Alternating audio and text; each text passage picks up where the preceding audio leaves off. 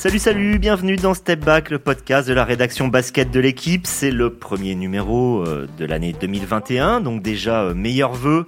Bien évidemment, euh, ce premier numéro, nous avons décidé de le consacrer à un joueur, un seul. Une émission rien que pour lui et il le mérite. L'année dernière, on l'avait déjà fait pour le Slovène Luka Doncic. Cette fois, c'est encore d'un Européen dont il s'agit, encore d'un joueur d'un pays de l'ex-Yougoslavie, mais lui est serbe. C'est Nikola Jokic. Nikola Jokic dit euh, le Joker, un surnom qui lui était trouvé par son ancien coéquipier Mike Miller. Pour résumer, en quelques mots, euh, bah, c'est un génie. Voilà. C'est un génie qui en a pas l'air. C'est un grand gaillard euh, qui peut avoir l'air fruste, mais qui en fait a des, mains d'artiste. On pourrait presque arrêter le podcast après avoir dit ça, tellement ça le résume. Malgré tout, il y a plein de choses à dire, notamment sur son début de saison, qui en fait euh, peut-être le, premier candidat au, trophée de, MVP avec plus de, de 10 passes par match. C'est le meilleur passeur de la NBA. Rappelons que c'est un pivot de, de 2m13. Nicolas Jokic, c'est quelqu'un d'assez extraordinaire et deux collègues sont là pour euh, qu'on explore ensemble ce phénomène. Il s'agit euh, d'Arnaud Lecomte. Bonjour Arnaud et bonne année. Bonjour, bonne année tout le monde. Et Gaëtan Scherer qui euh, vient rarement, c'est pour ça qu'on a d'autant plus de plaisir à le recevoir. Bonjour Gaëtan. Bonjour, plaisir partagé, meilleurs vœux à tous. Allez, début du game. Exceptionnellement, je, ne vais pas tout de suite euh, vous passer la parole, euh, messieurs, parce qu'il me semble important, avant toute chose, de rappeler déjà d'où vient Nikola Jokic, parce que tout le monde ne, le connaît pas. Ce n'est pas euh, non plus James Harden, Kevin Durant ou, Stephen Curry. C'est pas le plus connu des basketteurs. Alors, on peut dire que c'est un garçon, donc je l'ai dit, qui fait 2m13, qui est né en 1995 d'une mère infirmière et d'un père ingénieur agricole. Il est originaire de, de c'est une province qu'on pourrait un peu comparer, c'est les, les Hauts-de-Serbie en fait, voilà, c'est tout ce qui est au nord de Belgrade. Lui est né tout en haut, il est né à Sambor, une petite ville qui est aux confins de, de la Croatie, de la, de, la, de Roumanie et de la Hongrie. Il est descendu ensuite pour euh, jouer à, à Novi Sad avec euh, cette euh, anecdote exceptionnelle qu'a donné son agent de dire qu'il était même pas en contrat avec l'équipe première quand il avait encore 17 ans. Euh, à voir si c'est vrai, mais lui-même euh, dit euh, j'ai vu un talent, il l'a récupéré, il l'a mis dans ce qu'on appelle Mega. Mega, c'est une structure qui est bien connue aujourd'hui parce qu'elle a envoyé beaucoup de joueurs en NBA, notamment deux Français, Timothée Luau Cabarro et Adam Mokoka, qui sont allés en Serbie, qui sont partis en NBA. Nicolas Jokic l'a rejoint à 17 ans. Deux ans plus tard, il était drafté, seulement 41e, mais il faut bien comprendre qu'à l'époque, on ne connaît pas encore très très bien Jokic. Il a participé au Hoop Summit, mais euh, il n'est pas encore, comme il le sera l'année d'après, MVP de la Ligue Adriatique, qui est un, niveau de compétition assez élevé. C'est euh, le championnat de l'ex-Yougoslavie. Euh, Jokic, lui, quand il est drafté, euh, certains ont malgré tout quand même, ce que je disais, perçu un sens du jeu unique, exceptionnel déjà. Euh, c'est Draft Express, un site de référence euh, qui le disait, mais on se demandait si il était assez physique. Il faut savoir que c'est un gros gaillard à l'époque sous-entendu euh, pas un muscle, et s'il arrivera à tenir la dimension athlétique de l'NBA. Alors la question euh, a vite trouvé une réponse, puisque dès son 11e match en NBA, il faut savoir qu'il n'avait pas joué le précédent, là tout d'un coup il met 23 points, 12 rebonds, qui est-ce qu'il y a en face? Tim Duncan, la Marcus Aldridge, c'est les Spurs. Rien que ça. Et Michael Malone, qui était déjà l'entraîneur de Denver, a cette phrase extraordinaire. Il dit, mais en fait, je, je crois que Kitsch, il sait même pas qui sont Duncan et Aldridge. Et d'ailleurs, je pense que c'est peut-être une bonne chose. En fait, c'était parce qu'il avait plein de fraîcheur. Et alors, pour l'anecdote, euh, il y a quelqu'un qui, euh, trois ans plus tard, a dit J'adore regarder Denver, j'adore regarder Jokic. Euh, je trouve que c'est un joueur qui est incroyablement élégant, incroyablement talentueux, et c'est Tim Duncan. Donc, on voit en quelques années le chemin qui a été parcouru.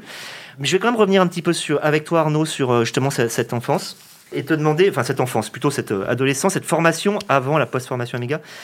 Est-ce que euh, toi, qui es un, connaisseur assidu, qui est un suiveur euh, fort de, tout ce qui est basket européen, club et sélection, quand il a euh, 16-17 ans, ça, tu connais Jokic, ça dit quelque chose? Est-ce que c'est une pépite? Non, euh, c'est euh, un joueur qui débarque euh, dans, le, dans le basket international euh, par la porte de derrière, si je puis dire. Il a vraiment euh, un parcours un peu hors norme. Euh, loin des, sentiers battus, euh, c'est même étonnant euh, qu'aujourd'hui, alors que tout est décortiqué, que les, recruteurs du monde entier parcourent, parcourt euh, et, regarde tous les matchs possibles, imaginables des jeunes, des jeunes talents, euh, il est étonnant que, qu'il soit vraiment passé au travers. C'est donc, ouais, il a, il a, il a été vraiment connu sur le tard déjà, c'est-à-dire à, 20 ans, quand il est drafté. Enfin, il, est drafté en 2014, c'est ça, 2014, et il débarque en NBA, en, il débarque en NBA en 2015, puisqu'il fait encore une dernière année à, à Megalex.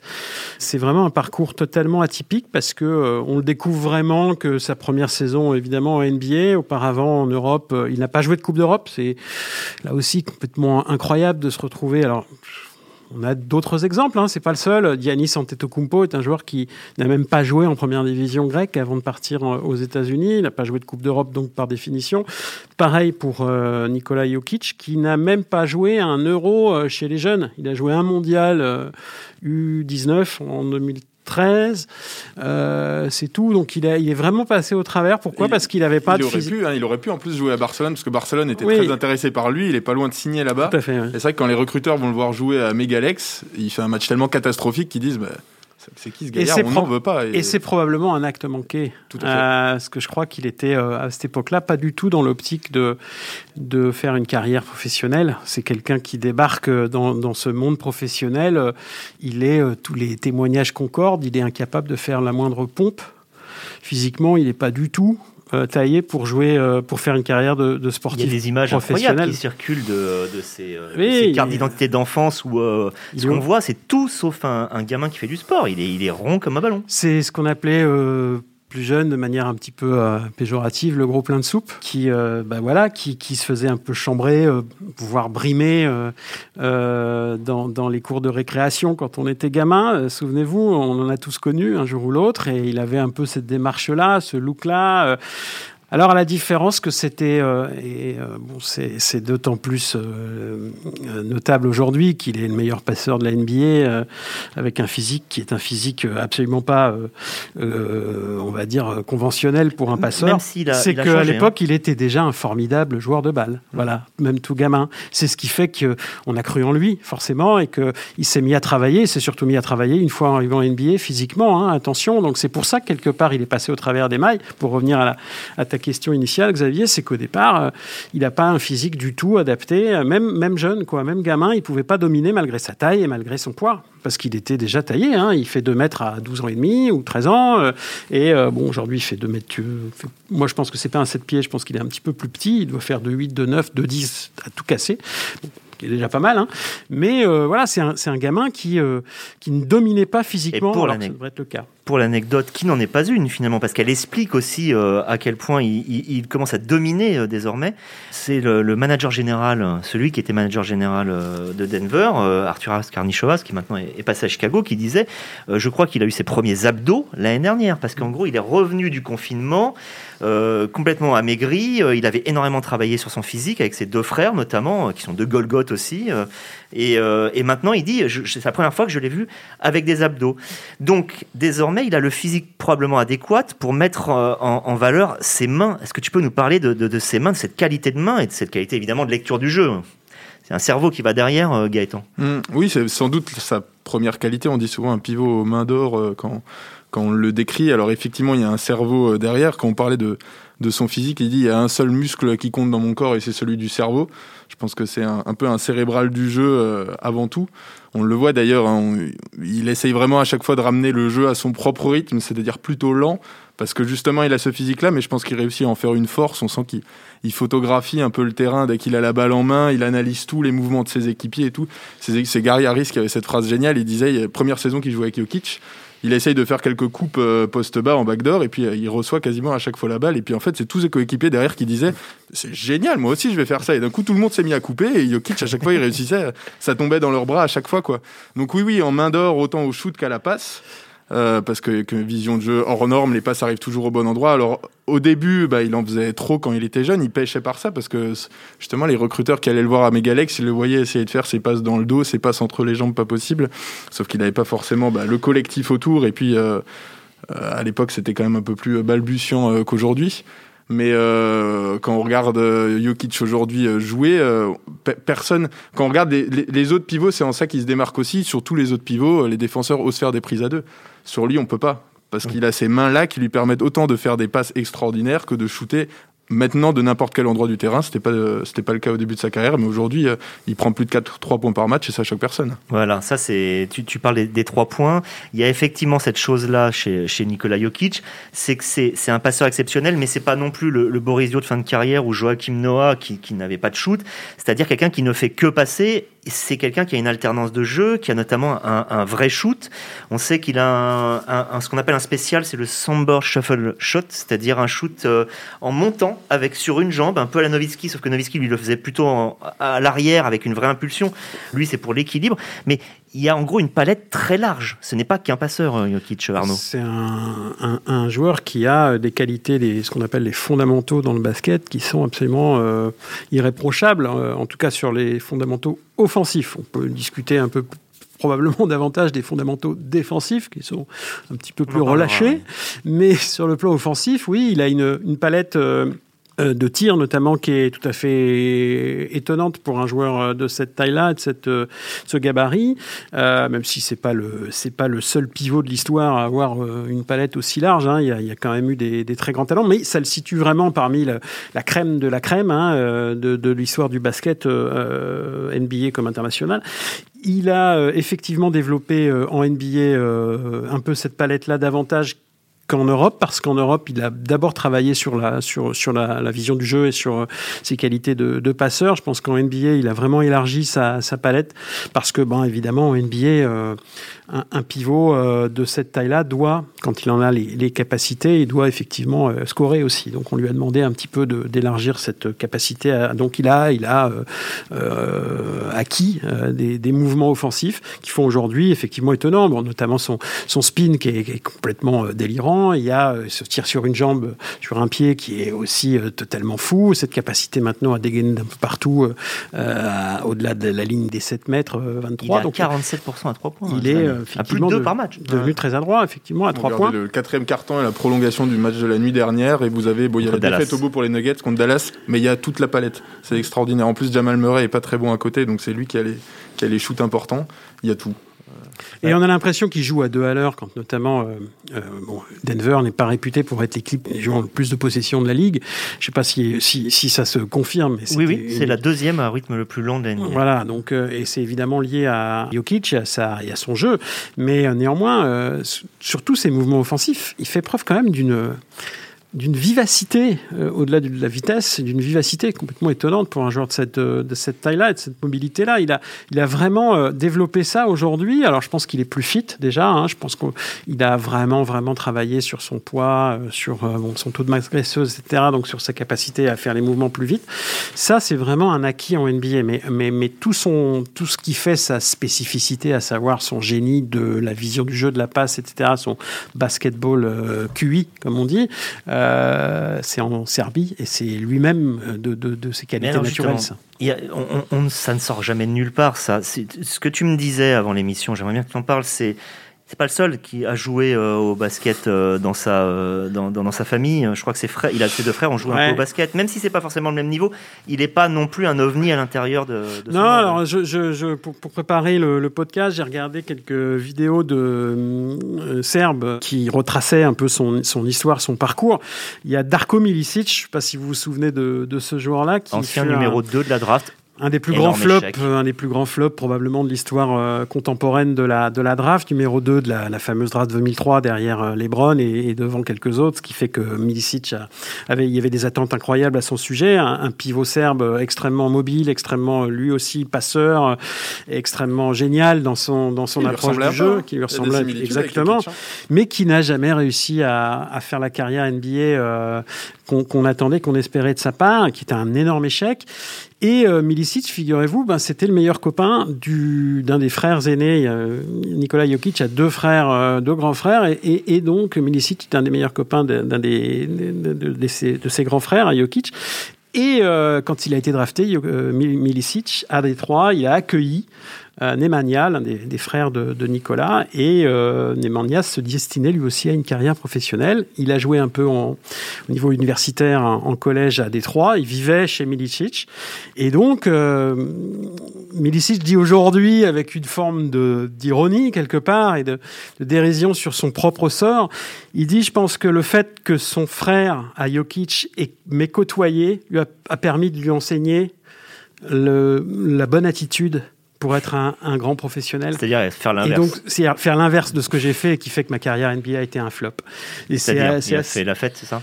Beaucoup trop la fête, il aimait beaucoup trop l'argent, il aimait, c'est ce qu'il dit hein, dans, le, dans le documentaire que j'ai visionné, j'ai fait beaucoup trop la fête, j'ai aimé l'argent, j'ai acheté une maison, j'ai acheté des voitures, etc. Je m'intéressais davantage au bling-bling qu'à ma, qu'à ma propre progression et à mon propre jeu. Et il dit, je pense que son, son frère, Nemanja, a probablement aidé Nicolas euh, à, à, aborder les choses de manière plus professionnelle. Et effectivement, aujourd'hui, euh, aujourd'hui peut-être pas, mais il y a encore 2-3 ans, les, deux grands frères de Nicolas Jokic vivaient avec lui à Denver et assiste évidemment à tous les matchs. Alors je ne sais pas si Nikola Jokic euh, fait la fête euh, lui euh, très souvent. Par contre, il a un comportement festif. Ça c'est une évidence.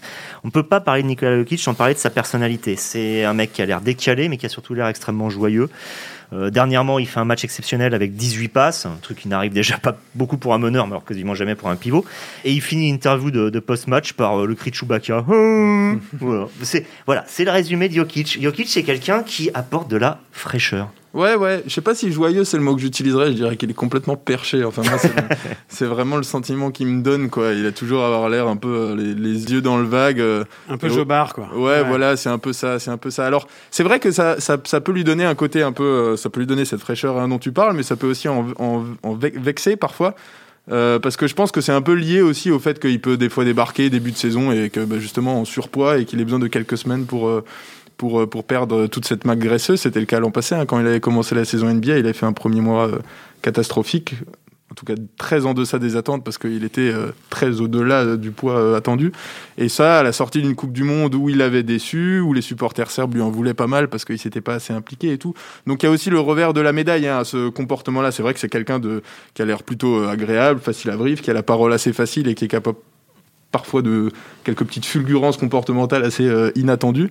Mais attention aussi au revers de la médaille parce que euh, je pense que c'est ce qui manque encore pour qu'il passe aussi un cap dans le leadership, à Denver pour qu'il devienne vraiment un vrai candidat MVP. Je ne sais pas si c'est habile de mélanger tout ça, mais quelque part, c'est encore quelque chose sur lequel il doit travailler pour moi. On peut peut-être relativiser. Au niveau du leadership, si on prend ne serait-ce que les, les, les playoffs de Denver l'année dernière, où ils reviennent deux fois de 3-1 pour s'imposer 4-3, il a un grand rôle là-dedans, notamment par sa stabilité émotionnelle. Hein. C'est-à-dire que c'est un joueur qui a l'air à peu près de jouer pareil à la première minute du premier match de la saison régulière et au dernier match, la dernière minute de son dernier match de playoff. Et c'était pas le cas au début de sa carrière. On lui avait beaucoup reproché. Souvent, il pétait des plombs. Bah, je parlais de la Coupe du Monde. À la Coupe du Monde, il se fait exclure euh, contre l'Espagne après avoir pété un plomb. On lui en avait beaucoup voulu parce qu'il avait quitté comme ça un match euh, très important.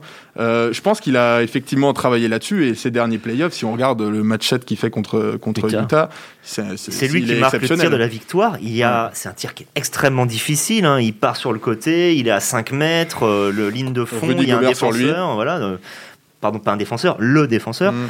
Rudy Gobert est sur lui et il a l'air d'un relâchement assez impressionnant. Il l'est tout le temps, ça. Et ça, et ça, Arnaud, j'ai l'impression que c'est aussi peut-être euh, autorisé par sa personnalité avec beaucoup de relativisme, une façon. Tu me non, mais pour revenir à son éducation entre guillemets basket euh, euh, serbe, c'est un joueur qui est passé par des clubs dont personne n'avait jamais entendu parler, à peu de choses près, sauf les, spécialistes qui sont euh, Megalex euh, d'abord, Voivodina, enfin Novi Sad euh, d'abord, puis, puis Megalex. Il n'a pas fréquenté l'Étoile Rouge ou le Partizan, il n'a pas joué au, au Barça ou, ou même au Real Madrid, etc., dans les grands clubs européens. Il joue à Denver, c'est-à-dire qu'il a fait que des clubs de deuxième zone, voire des on pourrait appeler des petits clubs, Denver étant hmm. une petit club à l'échelle NBA. C'est-à-dire qu'il n'a pas vécu sous la pression euh, du résultat, de sa progression, de son développement. Il a toujours évolué, c'est une chance, dans un environnement plutôt euh, conciliant, favorable à son épanouissement, encore une fois. Et je pense que quelque part, ça a développé chez lui une forme de zénitude qui, certes, n'est pas... Euh, permanente. Euh, moi, je me souviens du premier match que je l'ai vu jouer euh, en vrai. C'était et, c'est probablement le premier match de sa carrière internationale, je crois, euh, chez Léa. C'est à Bercy en juin 2016, avant le tournoi de qualification olympique à Belgrade, où il, donc il va devenir MVP. Il est à, Bercy contre l'équipe de France. Il pète un câble avec Alexis Aginsa et Nando De Colo. Les trois sont expulsés de ce match. Les trois. C'est sa première, je crois, ou deuxième ou troisième, un grand maximum sélection en équipe nationale. Quoi. Il a, et c'est un match amical. Et il a 21 ans et c'est un match amical. Donc il a ce caractère, mais ça c'est serbe, c'est euh, pas le premier, c'est pas le dernier, c'est plutôt dans la nature euh, des, des, Serbes. Mais je pense qu'il a aussi développé une forme, ce que tu disais tout à l'heure, à savoir une forme de zénitude, où en effet il est capable d'être extrêmement stable émotionnellement de plus en plus avec le temps, probablement qu'il y a une forme de maturité aussi qui joue. Et donc il est aujourd'hui, euh, je pense que cet environnement-là a façonné cette, cette, ce caractère plutôt, plutôt zen dans l'ensemble. Il hmm. faut le voir, la nuit passée, c'est lui qui met le shoot pour égaliser, pour emmener Denver en prolongation contre Dallas Reste deux secondes, un step back d'un calme et d'une lenteur. On a l'impression que c'est en slow motion. Zéro réaction sur son visage. Il est serein, il est mm. calme. C'est là, quand il est comme ça, c'est vrai qu'il est impressionnant parce qu'il il a l'air intouchable, psychologiquement intouchable. Alors, est-ce que c'est vraiment euh, aujourd'hui euh, ce qu'il est euh, au fond de lui? Est-ce que c'est vraiment ça, Nicolas Jokic C'est la question que je me pose. Moi, j'en suis pas convaincu. Ou est-ce qu'il a encore ce que tu décrivais tout à l'heure au jeu, au jeu, au mondial l'année dernière en Chine, à savoir être capable de sortir des matchs parce que, bah, parce qu'il a un caractère pas forcément simple, qui peut péter un câble? Ça va probablement être un enjeu important du de son futur. Voilà. Mais restons sur sa personnalité. Tu me disais, euh, c'était une piste plus qu'une certitude, mais c'était une piste. Mais de dire, les très grands gabarits ont, souvent une personnalité un peu décalée. on avait notamment cité euh, Shaquille O'Neal, euh, et aujourd'hui, même si c'est pas le même type de joueur, Boban Marjanovic, qui est qui est à la fois le plus grand et le plus déjanté de tous les basketteurs. Bien sûr, Sabonis dans son genre à l'époque. tous les tous les très grands, je pense, sont développés peut-être par une forme de, de complexe aussi, de, de, de, de autrement, de, démontrer que ce ne sont pas seulement des grands gaillards, euh, voilà, euh, il fait beau là-haut, enfin, etc., avec tous les clichés que ça peut, euh, que ça peut entretenir dans sa jeunesse notamment, où je pense qu'il y a, voilà, on, peut souffrir de ça, hein, forcément, et, je pense quelque part qu'il y a une forme de bouclier de protection aussi pour ces gens-là, de se dire, tiens, bah, il faut que je développe un peu de, un peu d'esprit peut-être, ou un peu de franche rigolade ou de déconnade, de, voilà, donc je pense qu'ils sont un petit peu plus jobards peut-être que des, que des gens de, moins de 2 mètres, je ne sais pas. Il faudrait donc Chamberlain par le passé. Euh, oui, voilà, il faudrait une étude sociologique pour savoir. Mais après, c'est pas valable pour tous. Hein. Jabbar n'était pas le mec le plus fun de l'histoire de Russell des, non plus, non. des grands et pas Russell non plus. L'époque, non, mais c'est même pas une question d'époque. Je pense que c'était bon, une question de personnalité. Mais c'est vrai que chez, on retrouvera souvent chez les grands ce trait de caractère-là. C'est vrai c'est une façon de se défendre. Défendre, justement, c'est normalement pas trop le, le truc des Nikola Jokic. Alors euh, évidemment, quand on joue de façon assez lente, euh, qu'on peut utiliser la zone, qu'on peut qu'on peut s'adapter, et puis tout simplement aussi parce qu'il a un QI basket qui lui permet de, de, lire le jeu et lire le jeu quand on n'a pas les capacités athlétiques, c'est toujours utile. Est-ce que Nikola Jokic aujourd'hui est encore une catastrophe défensive comme ça a pu être Gaëtan? Euh, Peut-être qu'on en fait un peu trop sur ses lacunes défensives. C'est pas un bon défenseur. Et ce sera jamais Rudy Gobert. Il sautera jamais au cercle pour te contrer au-dessus de l'arceau. Non, parce que déjà il n'a pas la détente nécessaire Enfin, euh, honnêtement, faut le voir. On a l'impression qu'il arrive à peine à dunker. C'est pas une image, c'est pas ironique. Hein. Il arrive à peine à dunker. Quand il part au cercle, il réussit à, déborder son défenseur direct et qui dunk, c'est les, doigts euh, limite. Hein. Il n'a pas la détente pour être un super euh, défenseur. Il n'a pas, alors, je sais pas si c'est la, mobilité, mais l'explosivité. Et puis, je pense tout simplement pas la motivation. Il s'est pas construit comme ça. Ça a été les fondamentaux offensifs avant les fondamentaux défensifs. Maintenant, c'est vrai qu'on a tendance à en faire peut-être un peu beaucoup parce qu'il a ce côté patapon, où il traîne sur le terrain, où je pense qu'il est un peu euh, irrégulier dans son investissement euh, défensif. Mais dans les chiffres, euh, j'ai été, je suis allé vérifier du coup sur la saison passée pour voir si effectivement bah, il figurait parmi les moins bons pivots défensifs de la ligue. Et si on regarde les chiffres, et eh ben dans la défense sur pick and roll, donc euh, cette, euh, cette séquence de jeu à deux qui est aujourd'hui quasiment euh, systématique, en tout cas c'est la plus courante dans le basket moderne, et eh ben il figure parmi non seulement les cinq pivots qui provoquent le plus de paires de balles, mais il est aussi l'un des cinq pivots sur lequel il y a le moins de points marqués sur pick and roll pour, pour l'attaque adverse. C'est aussi un pivot qui a plus d'une interception et demie par match aujourd'hui, c'est quand même pas anodin. Donc oui, c'est pas un grand défenseur, mais on n'est pas non plus sur un trou noir absolu. C'est pas lui qui va faire perdre des matchs sur sa défense. Ça veut dire qu'on peut construire autour d'un Jokic. Parce que si jamais c'était vraiment ce trou noir défensif qui empêche de l'utiliser euh, de façon euh, étendue et notamment dans les moments où ça compte, s'il arrive à compenser ça, on peut y arriver. Mais alors justement, parlons un peu de Denver, euh, Arnaud. Denver, est-ce que, une... est-ce que tu penses que c'est une équipe autour de la... où il peut arriver à quelque chose? Voilà, la question est simple, elle est aussi simple que ça. Je ne suis pas convaincu que Denver soit une équipe euh, qui sera euh, championne NBA dans les années à venir. Si c'est ça, la, si c'est ça la question. Bah, de toute façon, ils ont fait une finale de conférence l'an dernier. Euh, c'est une équipe qui, voilà, c'est imposée dans le top 4 de la conférence maintenant à l'Ouest. Est-elle euh, arrivée à son euh, plafond de verre, comme on dit euh, de nos jours? Je, je, le crains parce que je, je, je pense qu'ils sont dans une conférence qui est quand même extrêmement enfin, concurrentielle. tous les ans, on voit, on voit des armadas se, se, se renouveler, se monter, etc.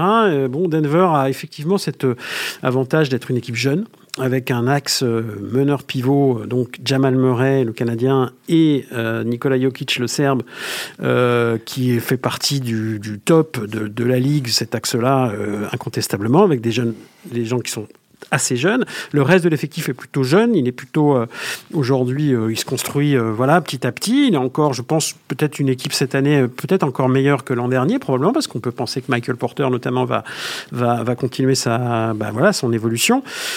De là à être euh, candidat au titre, j'ai du mal à le, à le, croire, même si, encore une fois, je pense qu'un top 4 à l'Ouest euh, régulièrement est tout à fait. Ce que euh, j'entends, c'est que là, on, en gros, sur le destin collectif, il faudra encore attendre. Là, on, est vraiment sur le destin individuel, c'est-à-dire le mettre dans la lignée de tous ces grands pivots, que ce soit les pivots de la Yougoslavie comme Kozic, Rebratsa ou, ou, d'autres, ou les pivots européens comme Sabonis, Gasol, Diva parce qu'il y a un nom qui n'est pas encore apparu dans cette discussion. C'est le, nom de Divac. Est-ce que c'est bah, l'héritier Oui, c'est l'héritier surtout des grands artistes yougoslaves. Je pense que moi, c'est plus au-delà des pivots. Je pense que c'est il me fait penser vraiment au, génie euh, meneur de jeu, moi.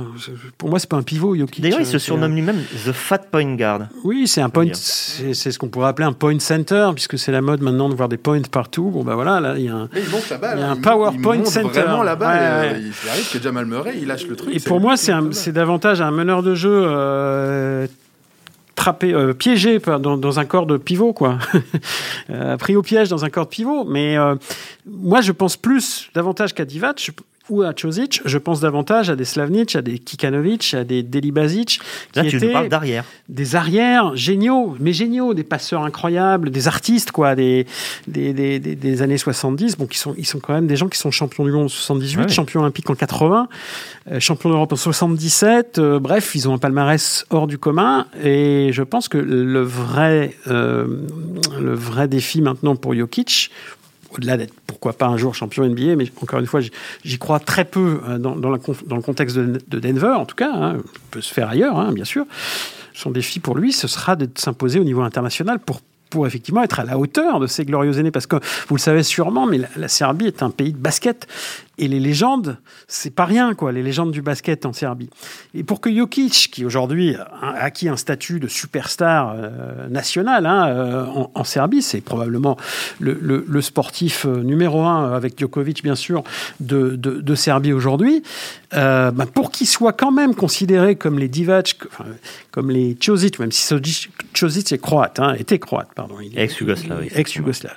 Tout à fait le même contexte qu'à l'époque. Mais bref, faut qu'il soit considéré comme les, euh, comme les Bodiroga, comme les, euh, même comme, euh, comme un Teodosic, qui est un joueur très très aimé aujourd'hui en, Serbie, il va falloir qu'il gagne avec l'équipe nationale. Et pour l'instant, c'est pas le cas. Bon, il est encore assez jeune, hein, et bon, on n'a pas vu, on n'a pas vu de, compétition internationale hormis le mondial 2019 depuis, depuis déjà un petit moment. Donc, effectivement, on attend de voir. Mais c'est probablement, à mon avis, le défi le plus important quelque part de, de sa jeune carrière. On va finir euh, assez rapidement avec toi, euh, Gaëtan. Est-ce qu'aujourd'hui, euh, c'est un candidat crédible sur la durée au trophée de MVP de cette saison? Oh, Oui, je pense que c'est difficile, de, c'est difficile de le voir autrement. Hein. aujourd'hui, bon, évidemment, on est à 10 jours, 2 semaines de compétition, mais il est en net triple-double de moyenne. Donc déjà, ça pose les bases. Après, en termes de concurrents On a bien vu qu'un James Harden l'an passé à 36 points de moyenne, ça suffisait pas à être euh, candidat au MVP.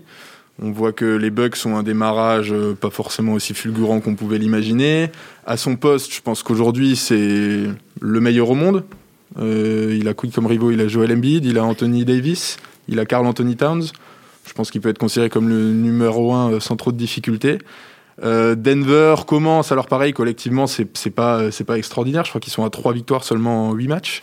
Mais, Mais s'il finit dans le top 4, on va dire, à l'ouest, euh, ça le Oui, oui, maintiendra top dans la 4. course. faudrait vraiment oui, voilà, ça. c'est ça. voilà, indispensable. tout à fait. C'est- Oui, on oui. en avait parlé. Pour être candidat Réécoutez MVP, le podcast sur les MVP euh, des vacances de Noël? Mm. Non, non, oui, je, je, je pense, je pense que c'est un- ça va être un candidat cette année, ça va être un candidat sur les prochaines années. Après, euh, je suis relativement d'accord avec Arnaud sur son analyse. J'ai peur que cette équipe de Denver, collectivement, dans l'état actuel, ait atteint un peu son plafond l'an passé en finale de conférence, où ils ont quand même réussi des playoffs extraordinaires hein, en remontant deux déficits de 1-3. euh, D'abord contre Utah, ensuite contre les Clippers. Mais tant que Jokic évoluera à ce niveau, euh, Denver, en plus, a, pas la culture quoi, des, des, des- des grandes choses en NBA. C'est une équipe qui a jamais joué de finale. Euh, donc, ce qu'ils ont fait l'an dernier, c'est égaler leur meilleure perf euh, historique. Euh, voilà, donc euh, c'est dur. Hein Il a fallu remonter deux déficits de 3-1 pour, euh, pour aller jusqu'en finale de conf. Se faire un peu balayer par les. Ils ont gagné un match, je crois. hein, ouais, contre les 4-1 Lakers. Euh, Waouh, c'est c'est un défi euh, extrêmement compliqué à relever quand même pour cette équipe de, de Denver, mais qui est, qui est une équipe sympa, je trouve, parce que ben voilà, c'est parmi les grosses machines de l'Ouest. Elle, elle sème un peu le trouble euh, avec des joueurs un peu atypiques, que ce soit que ce soit Jokic ou, ou Murray, même dans son genre, et avec un coach Michael Ouais, Malone coaché, qui, ouais. qui est un qui est un type qui est en place depuis un moment. Hein. Jokic n'a connu que lui en NBA, hein, alors que ça fait déjà 5 ans qu'il est qu'il est dans la ligue, 6 ans bientôt. Donc euh, franchement, c'est plutôt sympa, euh, je trouve cette équipe. Alors sa- sachez aussi que Malone devrait euh, devenir conseiller de l'équipe nationale serbe, probablement pour les Jeux Olympiques cet été, si tout ça reste encore à, à confirmer. Mais Michael Malone devrait être conseiller d'Igor Kokoskov, vous savez l'ancien coach de, des Phoenix Suns euh, et surtout de la Slovénie, championne d'Europe 2017, qui est devenu depuis le, coach de la Serbie, équipe de Serbie qui, euh, bon, a un peu déçu ces dernières années, hein, euh, qu'on attend, euh, bon, qui était finaliste au Jeu de Rio et qu'on attend comme challenger euh, numéro un des États-Unis cet été avec l'équipe de France, on l'espère, et l'Espagne ou, ou encore euh, l'Argentine. Mais voilà, euh, Michael, Michael Malone va et c'est pas un hasard, hein, c'est évidemment parce qu'il est euh, euh, très très une bonne, il a une relation très forte avec Nikola Jokic.